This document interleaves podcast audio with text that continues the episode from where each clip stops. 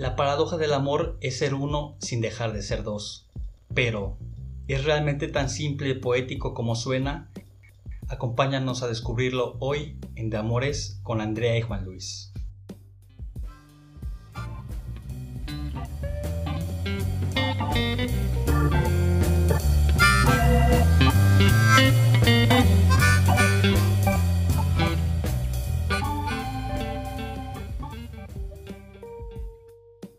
Pues hola, bello público, les damos la bienvenida hoy al programa de Amores. Hello. Conmigo Andrea, ¿cómo has estado amiguita?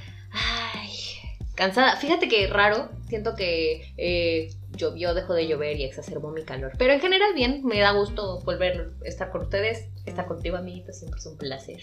Lo sé. bueno, ¿y cuál es nuestro tema el día de hoy?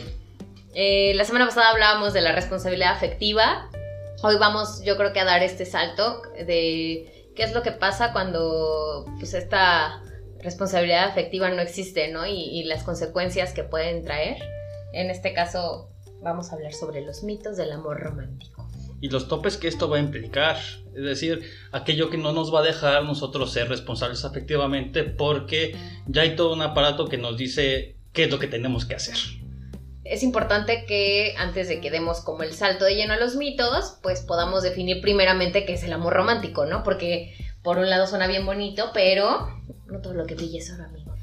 El amor romántico, ¿qué sería? Sería este vínculo apasionado, espiritual, emocional y sexual entre dos personas que va a reflejar una alta estima mutua de su valor como personas. Esto, esto obviamente es una definición general que han hecho psicoanalistas, que han hecho expertos en ciencias sociales y que han estudiado como esta parte, ¿no? Entonces, el amor romántico podría ser como esta evolución, digamos, de cómo es que nosotros comenzamos a sentir algo por alguien, lo evolucionamos justo a, a la pasión, al vínculo, al acercamiento y lo preservamos a través de una respuesta de la otra persona.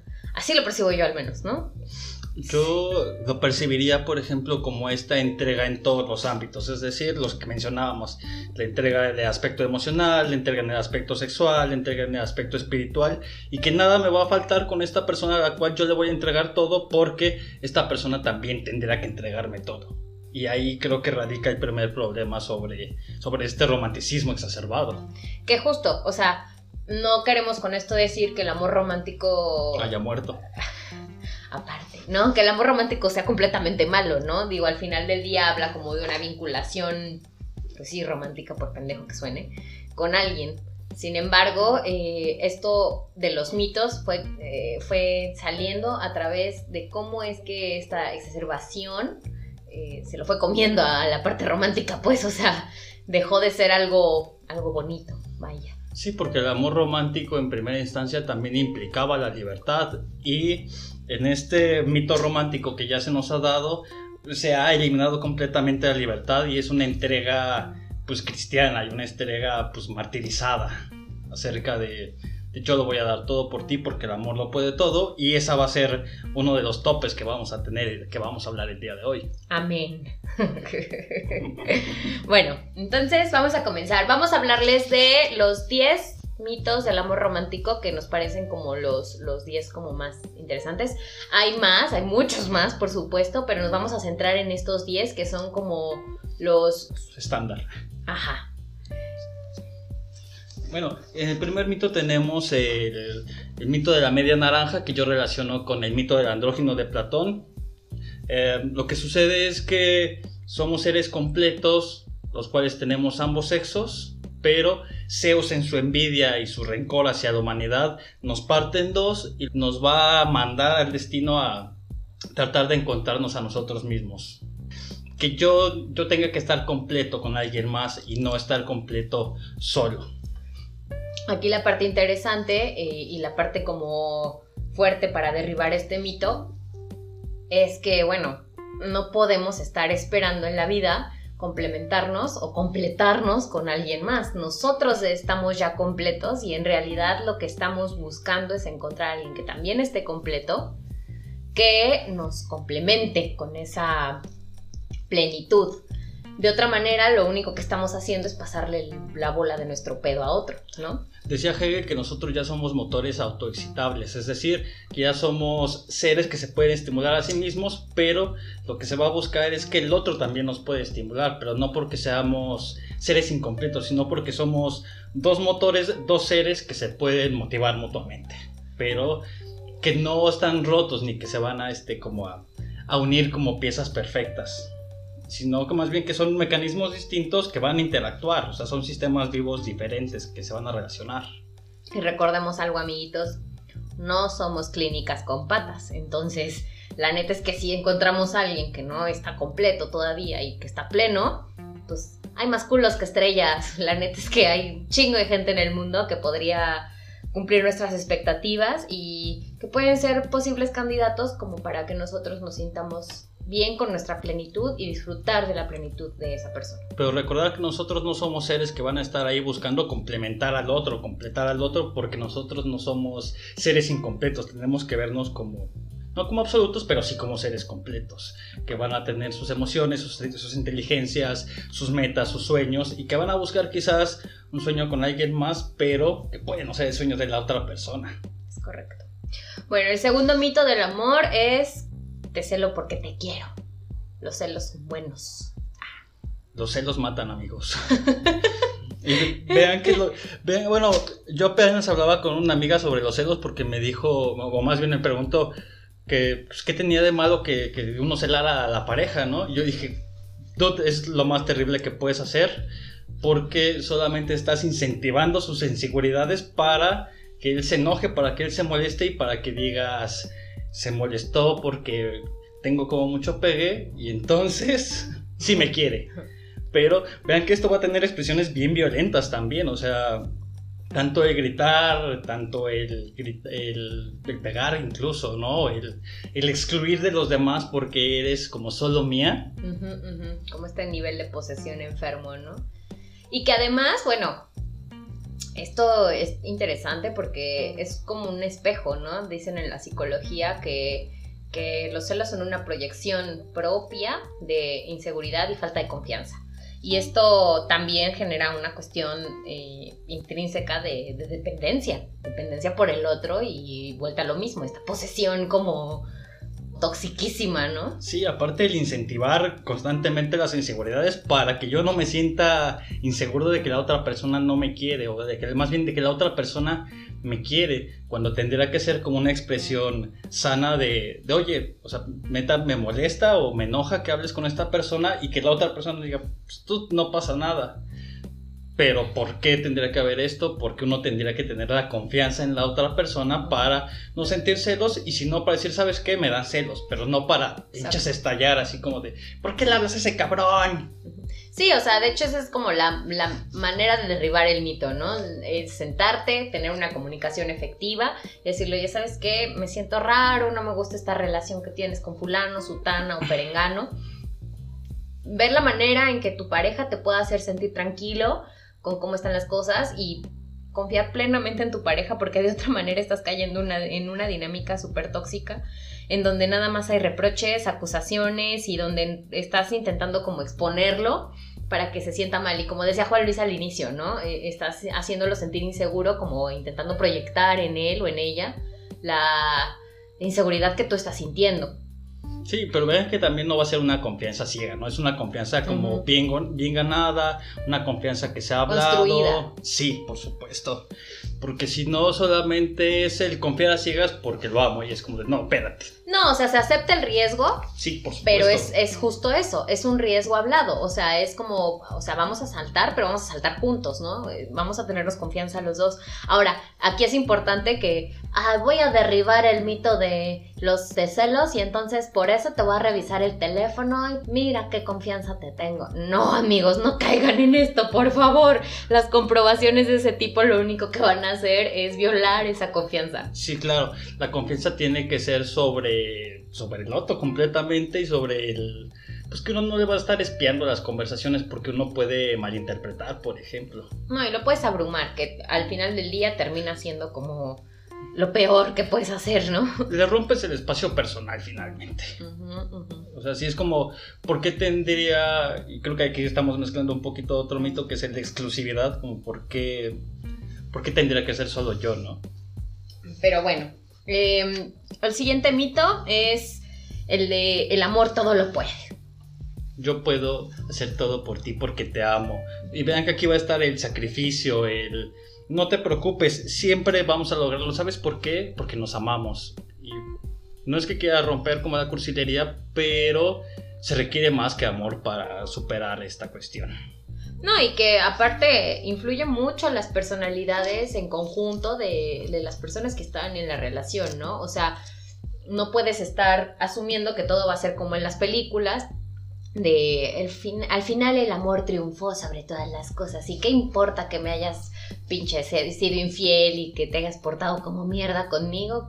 No importa, el amor nos está No, güey, o sea, sal de ahí corriendo y cuéntaselo a quien más confianza le tengas. Neta, el decir que el amor es lo único que va a salvar una relación o que la va a mantener y construir, sería lo más inocente y lo más... Eh, pues poco sano que podrías asumir, ¿no? Como, como parte central de tu relación. Recuerde que es sano también saber decir no. Sí, que hay situaciones que está bien que sean intolerables y que puedas decir, esto sobrepasa mis límites, ¿no? O sea, esta actitud no me gusta, sé que tú eres así, que no vas a cambiar, entonces, pues sabes qué, con permiso. Y esta es una manera de derribar este mito. El decir, ya se habló, que quizás ya se intentó como eh, cambiar, reflexionar, etcétera, pero pues que estás viendo que neta, por mucho que ames a la persona, no va a cambiar. Exacto. Y sí, yo lo digo siempre, la gente no cambia, solo podemos hacer cosas distintas. Y si esa persona no está dispuesta, pues no quiere y no puede, por ende, ¿no? Entonces, ahí murió. El cuarto mito, el mito de las discusiones. Hay que entender que se exponen como dos puntos de vista, ¿no? El primero es que, pues bueno, todas las relaciones sanas, en teoría, deberían de discutir. Pero em, hay que entender primero qué sería una discusión. Una discusión no necesariamente tiene que ser el compartir ideas distintas.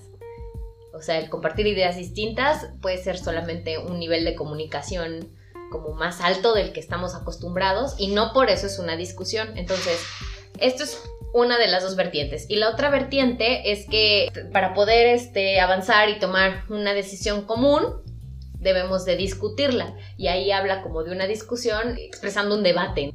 Entonces, yo creo que más allá de que, de que estemos como intentando eh, pelear, que en realidad es a lo que ve el mito, o sea... las, peleas son sanas. Las parejas de verdad pelean, las, peleas de, las parejas de verdad siempre discuten. Es normal discutir en una relación. Sí, y no, no es normal discutir. De hecho, esto tiene mucho que ver con el mito que ya hablamos de los celos, ¿no? Que, que los celos son sanos, no, no son sanos. Y, y, el decir, ay, es que siento celos y estoy teniendo una discusión y entonces como es sano tener una discusión en pareja, pues entonces está bien que tengas, o sea, es como un círculo vicioso en donde estamos defendiendo de alguna manera el tener pues violencia dentro de nuestra relación.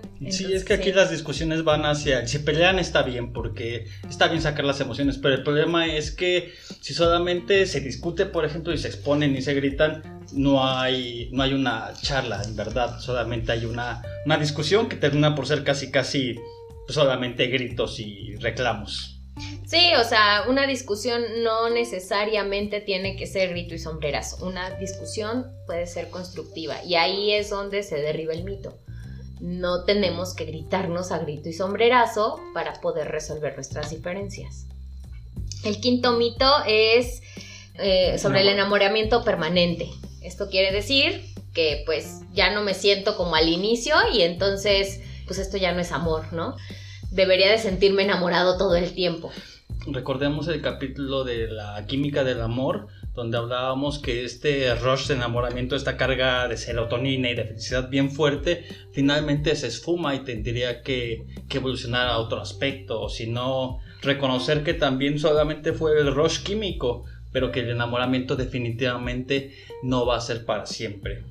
No, pero es que tienes que enamorarla día con día y recuperar su amor y es como Sí, de... no, no mames. No, güey, no se pueden mantener las pinches mismas dinámicas por siempre y que tú le regales flores y que le Sí, digas no, buenos güey. días y así durante cinco años, neta no va a funcionar. O sea, No. porque vean que no solamente se transforma el amor, sino que también se transforman las personas. Y güey, o sea, está bien chido que los primeros tres meses llegabas a su casa y el Netflix and chill y pues cuál chill, ¿no? Era Netflix and Chile y pues sí, o sea, qué chido.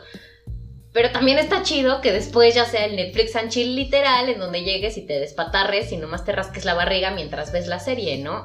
Y de hecho creo que es un mito bien interesante porque el derribarlo te va a ayudar a saber también si tu pareja o más bien si tu relación tiene futuro. Sí, claro, si no solamente la cuestión puramente química, con la cual uno se ve como, como muy cegado, ¿no?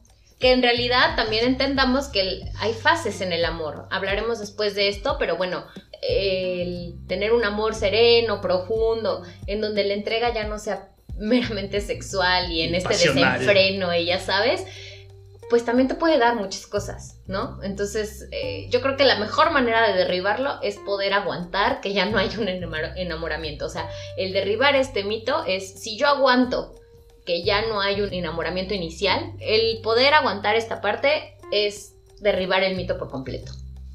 Sí, que el enamoramiento no va a ser para siempre, sino que va a haber nuevos hábitos y que uno pues, se le va a pasar la onda esta de pues, solamente te quiero ver porque te quiero besar. Ok. Exclusividad. El mito de la exclusividad. Este mito enuncia que si estás enamorado de tu pareja no deben atraerte otras personas. Uf, qué duro. Yo creo que muchos nos hemos visto como, como muy comprometidos en este aspecto de, de, de verga, güey. Voltea a ver a alguien más, creo que estoy siendo infiel. Porque si recordamos o si pensamos un poquito la definición de fidelidad, es este compromiso total hacia solamente te amo a ti, André, y no voy a ver a nadie más. Nadie más me atrae. Qué bueno, Este, amiguito, que lo tengas tan claro. Siempre. Eso es lo que quiero de ti. Fíjate que sale este, este mito en, Lois y Hal, este, en Malcolm, Ajá. que le dice, ¿es en serio que, que tú no volteas como a ver a, otras mujeres que te son como atractivas y que yo soy la única mujer centro de tu mundo? Y dice Hal, sí. Dice, no mames, es que no es posible porque yo sí veo a otros hombres, ¿no? Y estamos hablando de Lois. Entonces me parece maravilloso que, pues que sí que en este caso sí haya como una exclusividad, pero el punto más bien es que no es necesariamente así. Que yo sí puedo considerar a otras personas atractivas y no por eso me voy a involucrar con ellas, pero no hace que, que no las pueda voltear a ver o que no pueda pensar en quizás como en mi amigo, como esta persona que pues que me aporta cosas que mi pareja no. Y además, creo que esta es como justo la manera en que podemos ir derribando el mito, ¿no? Derribar este mito es estar claros de que ser fiel es una decisión. Y es una decisión que puede o no ser mutua. Es decir, yo puedo hablar contigo y decir, ¿sabes qué? Neta, no te quiero ser fiel porque quiero estar con otras personas y eso ya involucra muchas otras cosas, ¿no? Pero, eh, pues la otra persona te puede decir, bueno, chido, yo sí quiero serte fiel y que estemos bien con ese acuerdo. Adicionalmente, que también entendamos que esta decisión va a ser un coste que vamos a asumir, pero no por eso que sea la única opción. Porque bien lo decía Juan Luis ahorita, eh, nos puede parecer atractiva otra persona u otras personas, y eso no quiere decir que nos vayamos a involucrar con ellas. Adicionalmente, no se limita, no es limitativo. ¿A qué me refiero con esto? Yo como mujer puedo estar diciendo, sabes que soy súper hetero, güey, y, pues yo la verdad es que no me parece como atractivo en este momento cualquier otro vato, pero me parecen súper atractivas las morras, ¿no? Y no por eso estoy dándote a entender o insinuándote que me voy a involucrar con alguna, ¿no? No sé, o sea, y lo mismo de vuelta, a la, a la inversa, ¿no? Los vatos poder decir, güey, este vato está guapetón, ¿no? Y que no por eso estés pensando como las pendejadas de este vato se, se me va a voltear y ya no va a querer estar conmigo. Nuestro siguiente mito es el mito de la unidad.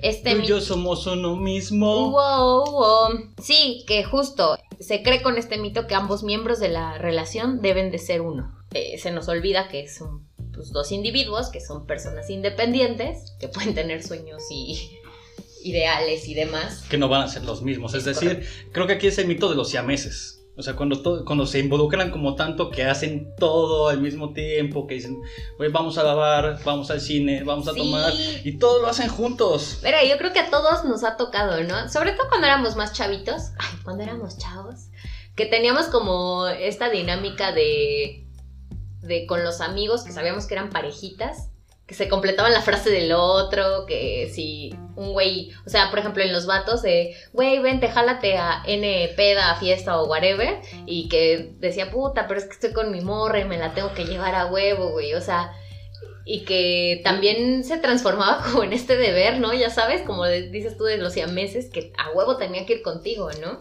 Sí, más bien este, por ejemplo, a mí me pasó como esta onda de, de, güey, pues estamos aquí bebiendo, ¿por qué no te jalas? Y es como de, sí, güey, allá voy con Andrea. Y es como de, no, no, espérate, güey, o sea, quiero que vengas tú, güey, porque eres mi compa y quiero que bebas con nosotros.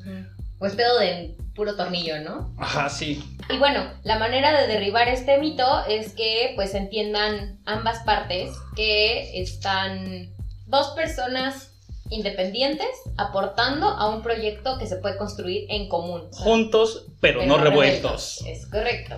Cada uno tiene su propio espacio, tiene sus amigos, sus hobbies, su trabajo, sus maneras de vivir su día a día y que, pues bueno, el hecho de que tengan experiencias distintas no impide que uno pueda estar conviviendo con el otro. Sí que como tal van a tener vidas independientes que van a compartir, pero que no van a ser la misma vida, ¿no? Correcto. Que va a ser diferente a construir un proyecto juntos. Y que lo más peligroso de esto es que obviamente si no derribamos este mito, puedes llegar a un punto en el que pierdes tu propia identidad, ¿no? O sea, que dejas de ser quien eres y dejas de reconocerte a ti mismo.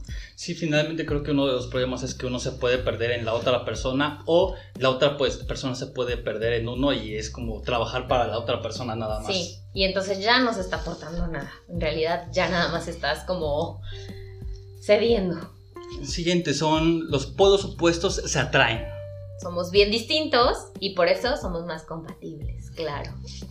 Tiene que ver con la cuestión de que como somos diferentes nos vamos a complementar como puta madre y es como de no, tiene que haber compatibilidad y no un contraste tan fuerte.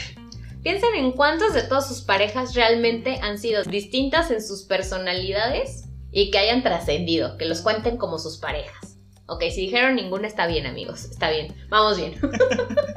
Yo pensé en ninguna. Eso. Sí, o sea, en general estamos siempre más atraídos o nos sentimos más atraídos por personas con gustos, ideologías, expectativas similares o opuestas en todo caso que a las nuestras. Volvemos como un poquito como al mito de la media naranja, como es que yo soy como bien salvaje, bien iracundo y esta persona siempre es como tranquila, amable.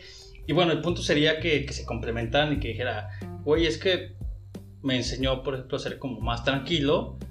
Pero no, el asunto es nada más que ella sigue siendo como bien tranquila y yo sigo siendo así como siempre mega emputado, ¿no? Y solamente nos lastimamos. Es que bueno, ahí también entra un poquito en juego como el reconocer eh, nuestros límites, ¿no? O sea, porque habla también de personalidad.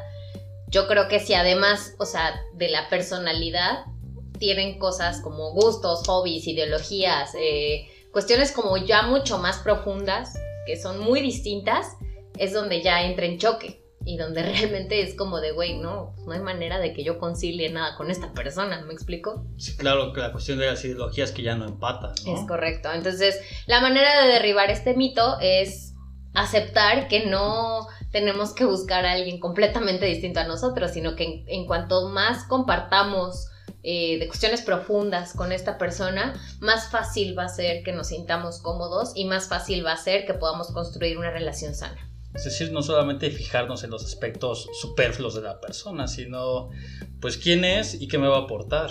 Sí, que si de manera profunda sí son súper opuestos a nosotros, pues de plano no va a jalar esto y reconocerlo, aceptarlo y avanzar. Es que chocas, Sí. chocas y hay un punto en el cual pues a la otra persona le caga lo que tú haces y a ti te caga lo que la otra persona hace. Nuestro noveno mito, que es el mito de la. Convivencia o del matrimonio. Este mito va de que pues, tenemos todos la idea de que pues, hasta que la muerte nos separe, ¿no? Que todo culmine en matrimoniarnos con algo. Con, y digo con algo y no con alguien, esto es importante porque en realidad nos estamos matrimoniando con un compromiso de por vida. Con una idea. Sí, la idea de la eternidad y el sacrificio además. Y eso probablemente es lo primero que va a impedir que nos podamos comprometer con alguien. O sea, entonces sí es, es, es, un mito bien fuerte porque además está bien arraigado, como ya históricamente, incluso me atrevo a decir cultural e históricamente. Es que finalmente el matrimonio termina por ser una de las metas, ¿no? ¿Cuál es, cuál es tu fin en esta vida? Y es como de, pues casarme y ser feliz. Hay que hacer aquí un gran paréntesis. No, no por eso estamos como criticando a la gente que se casa y que decide hacerlo, pero vuelta a lo mismo. Es, es un poco como también con esta cosa de la, de la fidelidad que decíamos que es una decisión eh, activa, es algo que, que tomamos como decisión personal, es exactamente lo mismo aquí, va a haber quien se encuentre con quien coincida que de verdad el matrimonio es el camino que tienen que seguir para hacer una relación sana y plena y es validísimo. El problema aquí es que nuestra bandera sea encontrar pareja que busque el matrimonio más allá como de la convivencia efectiva, ¿no? De una convivencia sana. Sí, es que yo creo que ahí, por ejemplo, tendría uno que pensar que el compromiso se da por el puro matrimonio y que el compromiso no es solamente el papel, sino que es un compromiso constante de asumir y no nada más decir, güey, pues es que me casé y pues lo que yo voy a hacer es ser fiel, porque así lo dice mi contrato. O que aparte incluso mucha gente toma el matrimonio como eh, un arma de defensa a la personalidad de su pareja, que eso es lo más peligroso de este mito, ¿no? Es como, ah, no, pues ya te casaste conmigo, cabrón, ya no puedes salir, ya no puedes ser una persona independiente, ahora tienes que tomar decisiones conmigo, somos siameses, este, además a huevo me tienes que ser exclusivo, a huevo me tienes que ser fiel, a huevo tienes que complementarme, yo ya no tengo que trabajar en mí porque ya te tengo a ti, entonces es, es turbo peligroso porque nos impide claridad al momento de decidir quiénes somos. Y va un poquito de la mano, yo siento, con esta cuestión de la unidad, ¿no? Del mito de la unidad, porque si caemos como en el mito del matrimonio o de la convivencia del matrimonio, estamos dando por hecho que el resto de los mitos también tienen sentido. Pues sí, o sea, finalmente como es un compromiso bien arraigado, uno no trata como de aplicarlo como en todo. Entonces también cuando uno busca novia es, pues quiero una novia porque quiero amor eterno. O sea, quiero enamorarme, quiero casarme con ella, quiero tener hijos y quiero tomar su mano en el momento de su muerte. Está muy cabrón. Y amigos, la manera de derribar este mito justo es el tener esta introspección bien dura y reconocer sobre todo para los que ya estamos como en esta etapa en donde ya pensamos en casarnos de manera activa. O sea, porque sé que se dan los casos aislados, ¿no? Cuando estás en los 20 o así, ay, sí, me voy a casar y lo que sea. Pero ya que estás por ahí de los 30, ya es como, güey, neta quiero casarme, neta quiero esto como para toda mi vida. Y hacer este trabajo como para ti, más que para estar con alguien más. O sea, de verdad quisieras trascender con alguien al matrimonio. ¿Por qué? No, y pensar que también el matrimonio es una exposición de alguna manera cultural sobre lo que tú tienes que hacer y que también la sociedad te va a exigir. Porque si tú no te matrimonias, pues tú no estás siendo responsable, tú no estás siendo maduro y entonces también te ves un poco obligado a que si ya eres lo suficientemente maduro, treinta y tantos o antes, pues tú te casas y te comprometes ya con algo para siempre. Que no se te vaya el tren.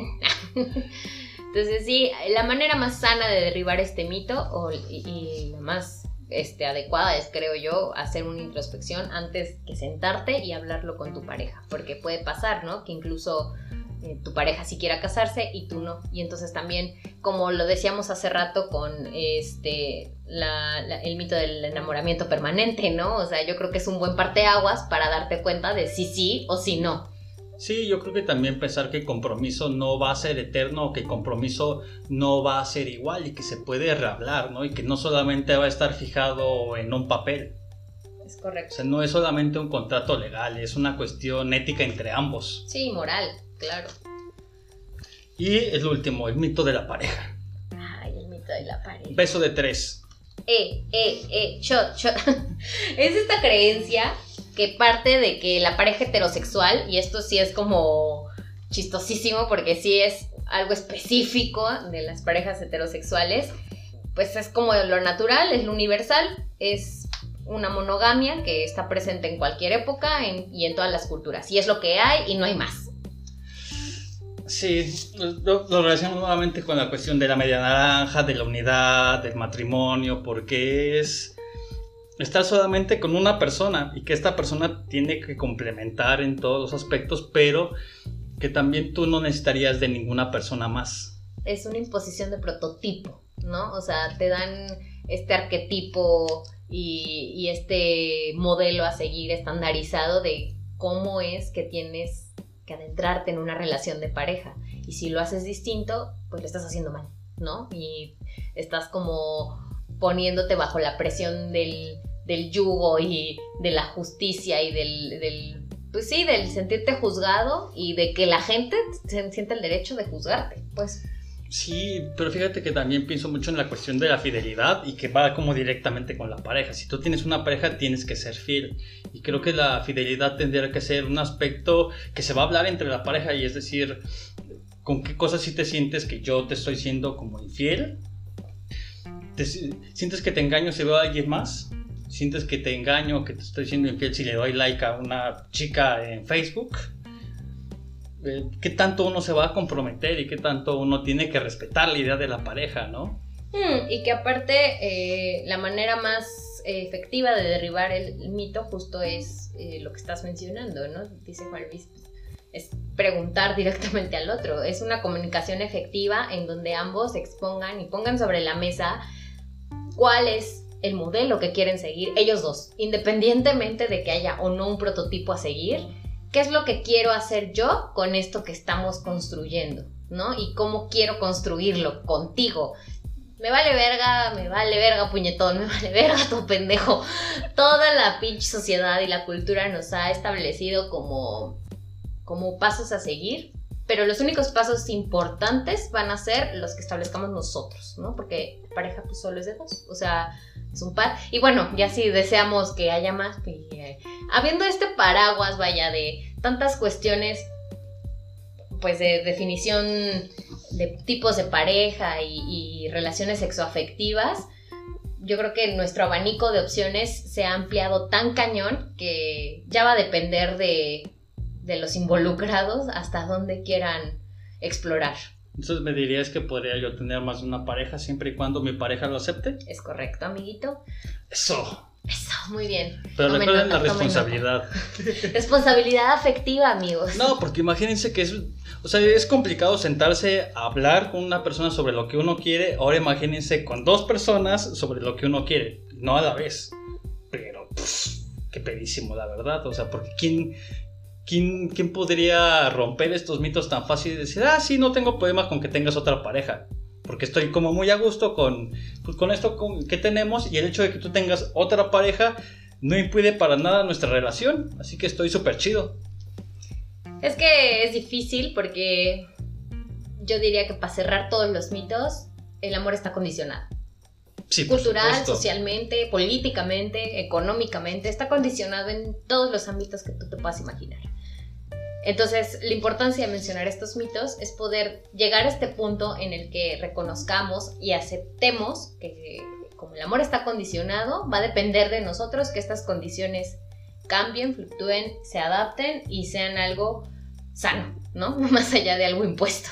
Sí, más que creo que, que romper los mitos como tal, porque realmente creo que es demasiado ideal. Creo que lo que uno tiene que ver es si uno acepta y si uno está a gusto con estas ideas. Porque si uno no está a gusto con estas ideas, uno tendría que irse definitivamente a romper el, vínculo, a romper la idea de decir, ¿sabes qué? No, creo que puedo construir una relación diferente y esta no es la única manera tampoco se trata de destruirlos porque la verdad es que es imposible. Yo creo que en conclusión tendríamos que decir que más que destruirlos, tendríamos que aprender a derribarlos y derribarlos en conjunto, porque no sirve de nada que una parte de la relación esté muy consciente de que están estos mitos presentes y la otra no, y por eso pues, se aguante vara y ahí se quede. En realidad no estás haciendo nada, solamente estás siendo miserable y la neta y pues que chingados, ¿no? Entonces, sí es importante que estos mitos se derriben para que se pueda construir algo pues sano en donde lo que prevalezca sea la libertad, el respeto y pues partir del amor propio, que esto también es bien importante, ¿no? O sea, sin esta cuestión de amor propio cimentada, sin esta confianza y esta seguridad, no vamos a encontrar nunca ni plenitud ni felicidad con otro. Recuerden, responsabilidad afectiva. Responsabilidad afectiva. Pues bueno, amiguitos, por hoy es todo. Eh, esperamos que hayamos podido eh, remover un poco sus telarañas y si están viviendo algún mito del amor romántico, tengan huevos y los puedan derribar. Que pues en sus relaciones haya honestidad y salud mental, por amor de Dios. Gracias nuevamente por estar con nosotros como cada martes. La verdad yo he disfrutado como mucho de todo el proceso, de todas las críticas, de los comentarios, de cada vez cómo soltarse más, eh, de la interacción también con el poco o mucho público que hemos tenido, que han sido amigos, pero también desconocidos y que eso es como bien interesante, ¿no? Cómo nos han aportado. Sí, ha sido un buen parteaguas y nos ha permitido también el querer tomar el riesgo más bien de explorar temas que probablemente hasta nosotros nos daban miedo antes, ¿no? Sí, claro, también esto es un poco terapéutico para nosotros. Un chingo, un chingo terapéutico. Un saludo a mis terapeutas para que sepan que eventualmente voy a dejar los antidepresivos. Gracias, esto es eh, auspiciado por mi podcast. Entonces, pues nada amigos, síganos en nuestras redes sociales. Acuérdense que estamos en Twitter, que estamos en Facebook. Eh, que nos encuentran como de Amores Podcast. Y también, pues suscríbanse aquí al canal, déjenos sus comentarios, regálenos un like. Estamos eh, siempre al pendiente de lo que nos comentan, nos ayuda a construir un montón. Ya de construir. Ya de construir, exacto. Ven que sanos somos, responsables, afectivamente. Gracias por todo, amiguitos. Lo intentamos, tratamos con todo nuestro corazón. Cuídense mucho, amiguitos. Hasta la siguiente semana. Y pues nada. Gracias por acompañarnos. Los esperamos en la siguiente sesión de terapia y lágrimas y risas. Besos en sus cachetitos de arriba y de abajo.